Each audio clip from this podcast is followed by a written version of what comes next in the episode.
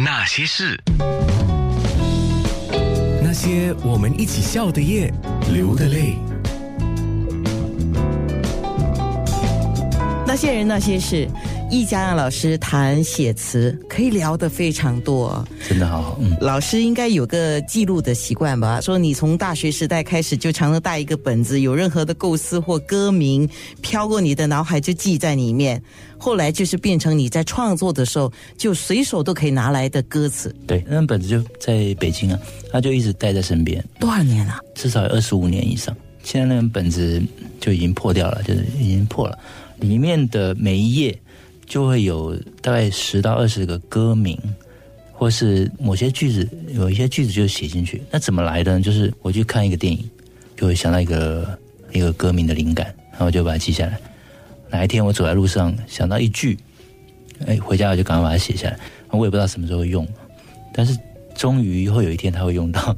例如说很多歌名，小小学的类似爱情，哦，林俊杰的修炼爱情也是这样，死心眼。呃，遇见也都写在里面。他可能我写的歪歪斜斜的，就是我故意把它不写整齐。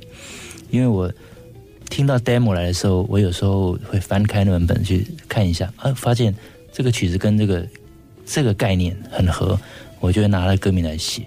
这个大概是我前十几年的一个方式啊。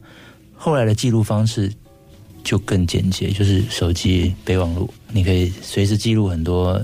像我在北京工作，周末周日我就会走到一个地方去，然后就会打开我的备忘录，然后有时候会带两个手机，一个插着耳机听 demo 要写的歌，啊，第二个就是在备忘录里面写歌。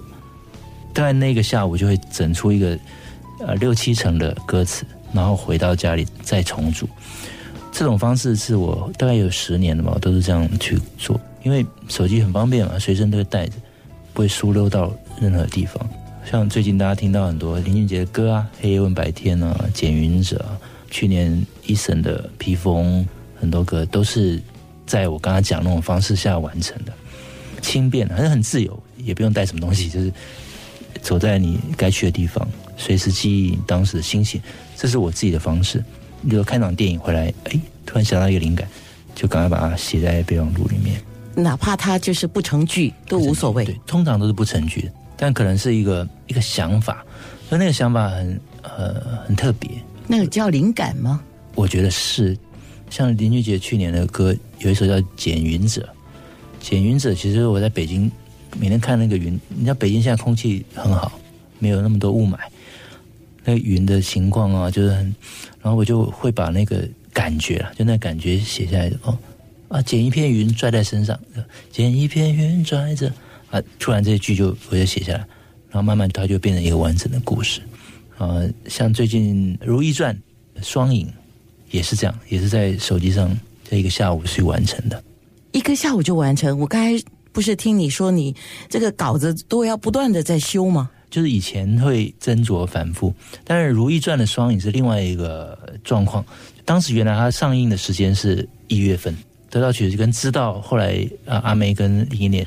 那个下午就说，其实很快就上映了，所以你要在两天之内你要交稿，然后搭电视剧里面，所以那个下午就已经写完了，就是七七成八成已经写完。那些人，那些事，九六三好 FM。